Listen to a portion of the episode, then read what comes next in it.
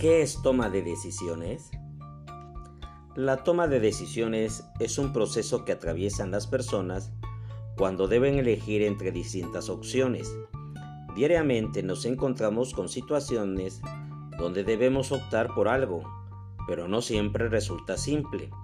El proceso de la toma de decisiones hace hincapié en conflictos que se presentan y a los cuales hay que encontrarle solución. En el ámbito de la conducta humana, este ha sido un tema fundamental, debido a diversos elementos como la estructura de personalidad, el desarrollo, madurez, etapa de vida, entre otros. Las personas no responden de la misma forma a una misma situación problemática. Recordemos los componentes de la toma de decisiones.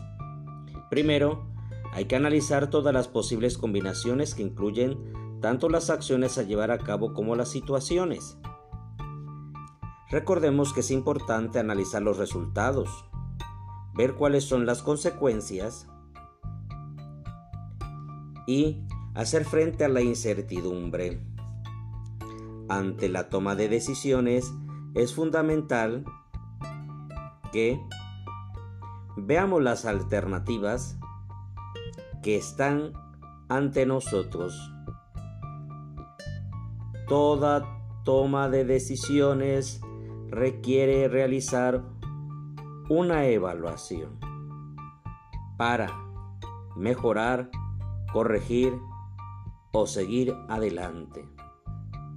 En la vida del ser humano siempre habrá que tomar decisiones.